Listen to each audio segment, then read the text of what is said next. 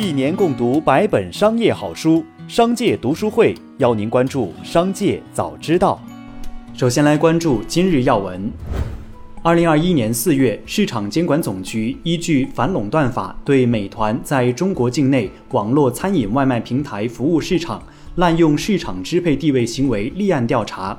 八号，市场监管总局依法作出行政处罚决定，责令美团停止违法行为，全额退还独家合作保证金十二点八九亿元，并处以其二零二零年中国境内销售额一千一百四十七点四八亿元百分之三的罚款，计三十四点四二亿元。对此，美团回应：“我们诚恳接受，坚决落实。”十月七号，有媒体报道称，精锐教育创始人张希在朋友圈发文，向亲友、精锐的客户和精锐的员工等致歉，并称自己一心做教育，但确实投资扩张太过激进和疏于投资及财务管理，导致今天的局面。张希这番言论被网友认为其疑似轻生，还有传言称他跳楼未遂。不过，张希很快做出澄清，其发文称。大家放心，我没事。精锐好好的，我也好好的。我和精锐的一万名伙伴，在政府的帮助下，要做率先转型成功的教育企业。再来关注企业动态，有网友爆料称，在使用了 iOS 十五的隐私新功能记录 App 活动后，发现微信在用户未主动激活 App 的情况下，在后台数次读取用户相册，每次读取时间长达一分钟。目前，微信官方尚未回应此事。十月六号，浙江宁波一顾客称，从慈溪一家茶百道点外卖饮品时，在其分装的奶盖中发现蜘蛛。该顾客表示，目前已向有关部门上报反映。涉事茶百道门店店员回应称，在饮品制作过程中并未发现蜘蛛。该顾客收到饮品数小时后才向商家反映。该店工作人员表示，目前正在与客户协商赔偿六百元。当地时间十月七号，美国做空机构 J Capital Research 发布一份关于法拉第未来公司的沽空报告，直言不认为法拉第未来公司能够卖出哪怕一辆汽车。对此，法拉第未来创始人贾跃亭在个人社交平台称，该做空机构言论是冷饭热炒、无稽之谈，并提醒 J Capital Visage 已经不是第一次被打脸了。法拉第未来相关人士表示，该报告充满大量误导性信息，缺乏逻辑且无事实依据。AI 四小龙之一的北京旷视科技有限公司发生一件敲诈勒索案。该公司原司机胡子健已将企业敏感信息的录音出售给竞争对手相要挟，向联合创始人兼 CEO 印奇敲诈三百万元未果。印奇报案后，胡子健旋即被抓。目前，他已被北京市海淀区法院一审判处有期徒刑四年，罚金一万元。胡子健年仅二十四岁，大学四业。其涉案后已自愿认罪认罚，获得法院减轻处罚。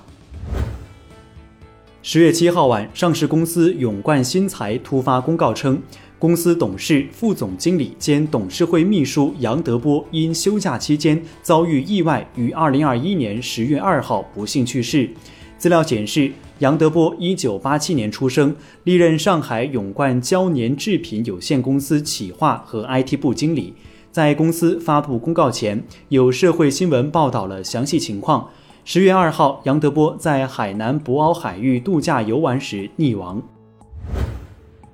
近日，外媒报道称，特斯拉为建设中国上海超级工厂所借的贷款已全部偿还。这笔贷款于二零一九年十二月宣布。截至特斯拉二零二一年第二季度的财务文件，这份贷款似乎已经没了踪影。据此前媒体报道，特斯拉当时获得这笔贷款将主要用于偿还特斯拉现有债务、扩建特斯拉上海超级工厂以及支撑其在中国的业务发展。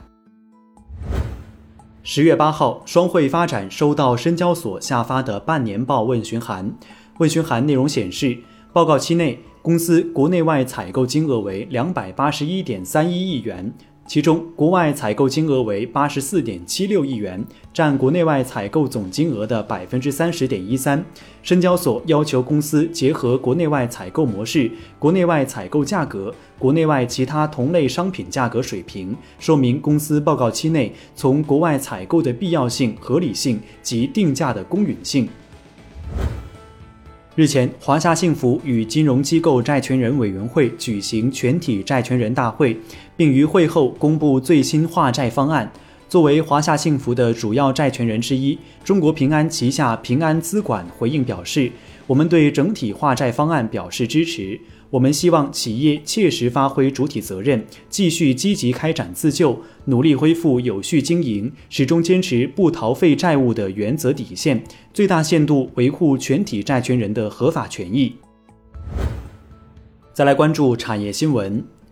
十月八号，中国人民银行发布的调查显示。未来三个月，百分之十九点二的居民打算购房，这一比例低于上季的百分之十九点七，为去年二季度以来的新低。而看涨房价的人大幅下降，对夏季房价，百分之十九点九的居民预期上涨，大幅低于二季度的百分之二十五点五；而有百分之五十五点八的居民预期基本不变，有百分之十二点七的居民预期下降，高于二季度的百分之十。而有百分之十一点七的居民表示对房价看不准。